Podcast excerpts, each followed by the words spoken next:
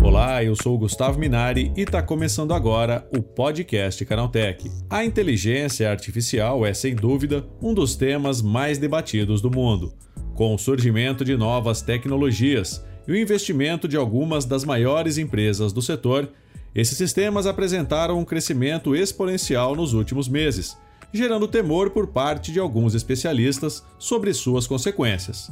Segundo o pós-PhD em neurociências, o Dr. Fabiano de Abreu Agrela, o desenvolvimento e a popularização da inteligência artificial é uma grande ameaça para a saúde mental da população, podendo potencializar os transtornos causados pelas redes sociais. E é com ele que eu converso daqui a pouquinho aqui no podcast Canaltech. Então vem comigo que o programa que traz tudo o que você precisa saber sobre o universo da tecnologia está começando agora. Olá, seja bem-vindo e bem-vinda ao podcast Canaltech, o programa que atualiza você sobre tudo o que está rolando no incrível mundo da tecnologia. Não se esqueça de seguir a gente no seu aplicativo preferido para receber sempre os episódios novos em primeiríssima mão. E é claro, aproveita para deixar uma avaliação para a gente por lá. Diz aí o que você está achando do podcast Canaltech. Combinado? Então vamos ao tema de hoje.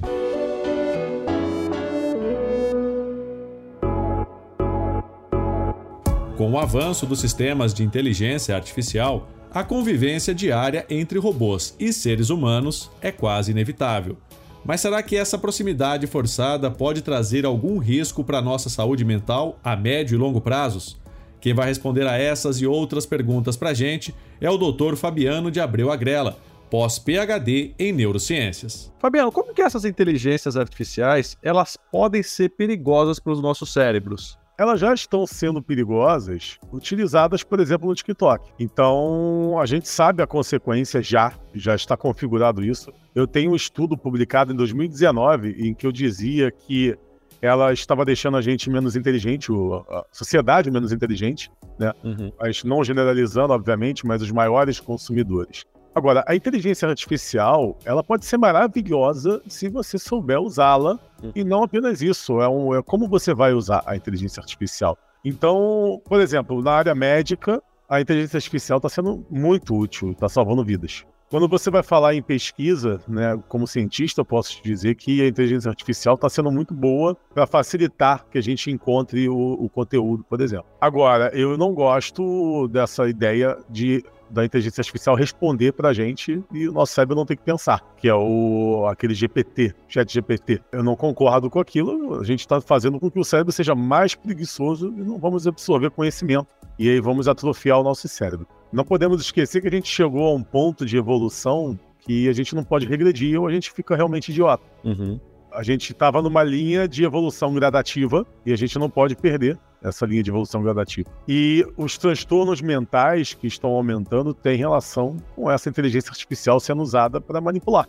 Eu falo que, eu falo com as crianças, com meus filhos, por exemplo, eu falo, você quer ser o quê? Você quer ser aquela maioria que não vai pensar por si mesmo e vai pensar pelo, pelo, pelo que induzem vocês, uhum. ou vocês vão ser a minoria que, que vai, vão controlar a maioria, porque isso será o futuro. Uma minoria controlando a maioria.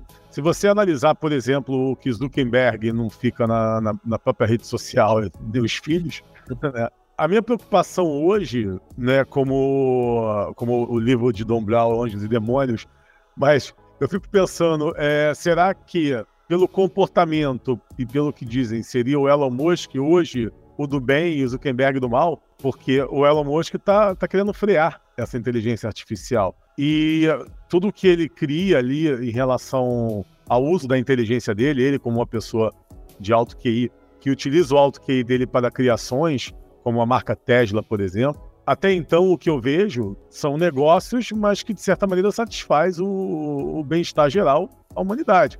Não adianta você querer evoluir a tecnologia e causar extinção. Então, qual legado você vai deixar? Como é que a gente vai lembrar do Zuckerberg no futuro, do Elon Musk no futuro, se não vai existir gente para lembrar? Agora, agora, Fabiano, como é que essas inteligências artificiais elas atuam no cérebro, né? Por que, que elas são, de certa forma, prejudiciais para a gente? Muito simples, né? Ontem, por exemplo, eu estava com a minha esposa no carro e ela está com com um carro novo e ela falou: Olha, como é que eles sabem o carro que eu tenho? Porque simplesmente está aparecendo coisas para mim de mulheres nesse carro que eu tenho, que não é um carro comum para mulher. Como que a inteligência artificial captou o carro que eu estou agora? E eu falei: a gente não costuma postar nada da nossa vida, mas você postou uma foto e aparecia metade da frente do carro. Uhum. E eu acredito muito que a inteligência artificial pode ter visto a medida, a altura do carro através da foto, com base no ângulo, que isso é possível, e pronto, interpretar dessa maneira. Então você acaba consumindo mais, porque você está ali sendo submetido a um enxame de informações relacionadas àquilo que você poderia gostar. Eu, eu tenho um livro de neurobusiness e eu tentei ser o mínimo do cruel possível, porque no livro a gente ensina o vendedor a vender, utilizando e aproveitando da, dos transtornos mentais. Uhum. É, então, no livro, por exemplo, eu falo: se a pessoa, se você consegue identificar através da neurolinguística que aquela pessoa tem transtorno de personalidade histriônico, então você elogia, você ganhou, ganhou essa pessoa. Né? E ao mesmo tempo que eu escrevi o livro, eu pensava, é, eu tenho que amenizar isso, eu tenho que colocar isso de uma maneira que não utilize, utilizem isso de forma ruim, né, na maldade. Mas é o que está acontecendo, é o que acontece.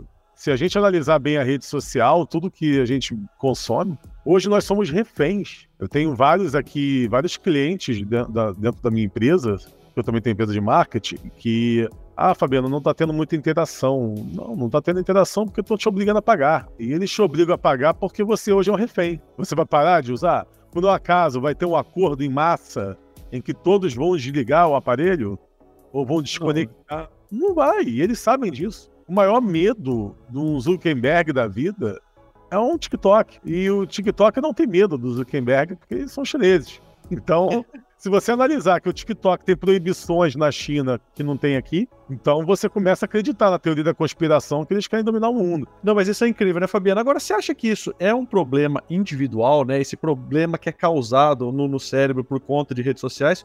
Ou já é algo que já extrapolou para o coletivo, né? Porque não é mais é, pontual de pessoa para pessoa. Existe um coletivo, mas a gente nunca pode generalizar e a sociedade brasileira, ela tem um porém, Vamos falar sobre dados da OMS.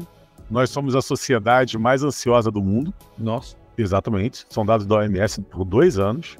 Uhum. Essa ansiedade ela aumentou na pandemia. A sociedade brasileira ela tem uma ansiedade porque existe uma diferença social e uma necessidade muito grande de ter que trabalhar mais e um medo de não passar por apertos que a gente sabe que se pode passar. Uhum. E pela violência toda, toda sociedade violenta ela vai ser ansiosa porque a ansiedade faz parte do instinto. É uma pendência para que você possa resolver, e nós somos semânticos. Então, numa sociedade violenta em que você vai para a rua pensando na possibilidade de ser assaltado, de alguma coisa acontecer, a tua ansiedade está ali, ativa, ligada.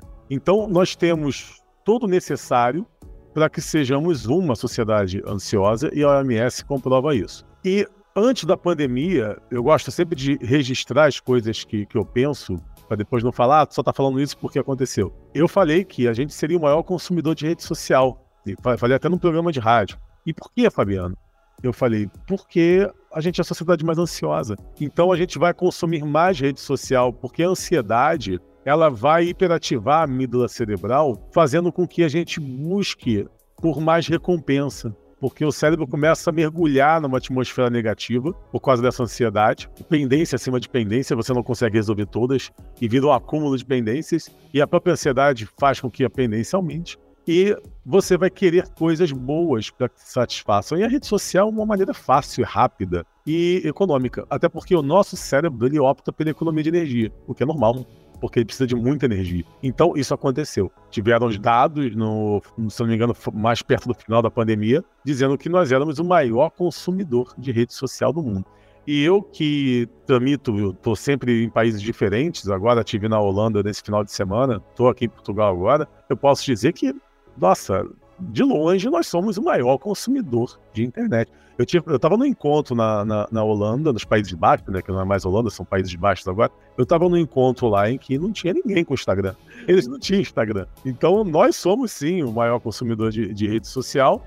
E isso, de certa maneira, afeta o nosso cérebro. E não apenas isso, nós temos um problema na educação. Então, por exemplo, eu nasci no Brasil, vivi a maior parte da minha vida no Brasil, eu nunca vi a educação no Brasil melhorar. Eu já passei dos meus 40 anos e até hoje eu nunca vi nenhum indício de melhora na educação, muito pelo contrário. Então, esse processo educacional, é, os métodos de ensino, as escolas fracas, como são no Brasil, na sua grande maioria, faz com que as pessoas também consumam cada vez mais a própria rede social e não tenha a inteligência e conhecimento necessário para driblar isso, tornando-se um consumidor primário, fazendo com que o cérebro seja formatado e moldado. Então, sabe o que nós estamos vivendo hoje, Gustavo? Um narcisismo patológico. Não, é verdade. Agora, você acha que existe algum limite seguro para o uso de inteligência artificial, Fabiano? Depende.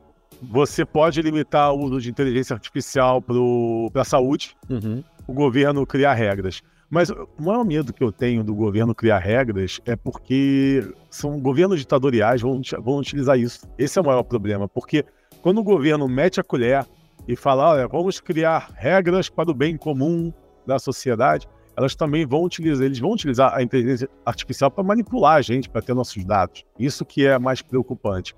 Então, quem é que vai regular isso? Eu acho que deveria ter uma comissão internacional. Aqui na Europa, por exemplo, é muito interessante a União Europeia, porque a União Europeia ela, ela fiscaliza tudo. Né? Por exemplo, o Portugal foi obrigado a diminuir o, a quantidade de sal nos produtos e de açúcar, porque a União Europeia obriga todos os países que fazem parte a diminuir a quantidade de sal e açúcar. Tu vai tomar um iogurte aqui, não é muito doce. Tu vai comer uma coisa salgada, não é muito salgado. Então quem vem do Brasil pensa, poxa, não, mas esse doce daqui não é muito doce, isso aqui. Mas é uma regra, uma lei em prol da saúde. Então, no Brasil, se tivesse ali uma União Europeia, né? Temos o Mercosul, mas sinceramente eu nunca vi nada de interessante no Mercosul. Mas se tivesse como uma União Europeia que pudesse controlar tudo isso e não um país controlar, ou um órgão internacional para controlar todo mundo, em prol da não extinção da humanidade, eu acho que isso seria perfeito. E aí você usar a inteligência artificial para coisas boas, não só para a saúde, mas para o conhecimento, para coisas que sejam favoráveis, obviamente. Agora, esse uso de inteligência artificial, principalmente dessas que estão atreladas a redes sociais, Fabiano, você acha que isso também vale para criança? Ou seja, é, seria necessário que tivesse alguma regulação para que os pais não deixasse as crianças expostas a esse tipo de inteligência artificial, chat GPT, que vai deixando a criança cada vez mais preguiçosa para pensar. Como é que você enxerga isso? O Gustavo, meu enteado, 13 anos de idade, é o menino das cavernas. e ele é o melhor aluno da turma. Uhum é o que tira melhores notas. E a turma pergunta para ele por que, que, ele não tem celular. Uhum. E ele responde, pergunta o meu padrasto que é cientista. Né? então, a minha filha mora no Brasil com a mãe, eu não tenho como regular muito isso, mas o, o meu filho pequeno de 4 anos, ele não tem tablet, ele não tem nada, ele tem Lego. Então vai da educação também que os pais dão. Eu, sinceramente, não, não vou dar o, o celular nem tão cedo para os meus filhos. Os cientistas de Harvard estão fazendo o mesmo.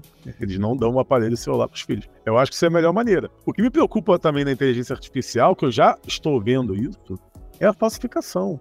Imagina você, Gustavo, está sendo publicado na rede social falando uma coisa que você não falou. Isso é muito grave. E, então, imagina o impacto, você com a sua profissão, com o respeito que você tem dentro do que você faz, você que se dedica todos os dias para fazer o melhor, que estuda, que, e aí você se vê, sei lá, falando palavrões e fazendo coisas que você não faz num vídeo que, de inteligência artificial. Como é que fica a sua cabeça?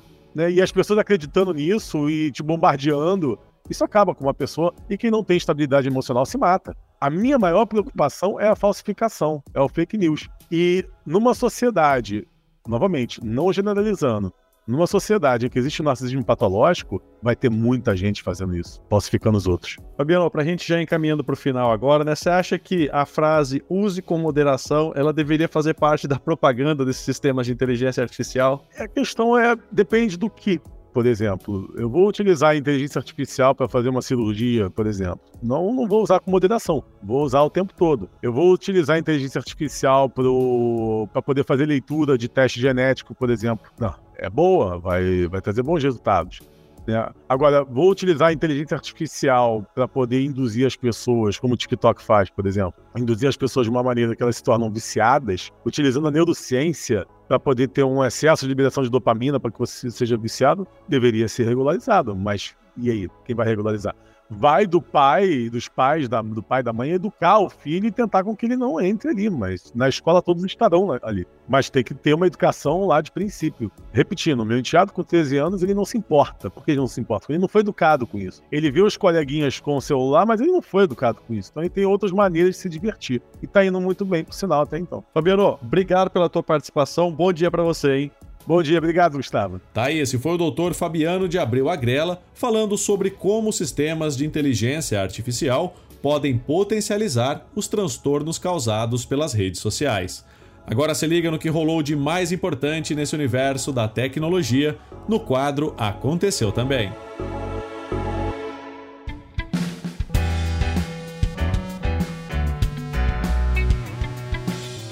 Chegou a hora de ficar antenado nos principais assuntos do dia para quem curte inovação e tecnologia.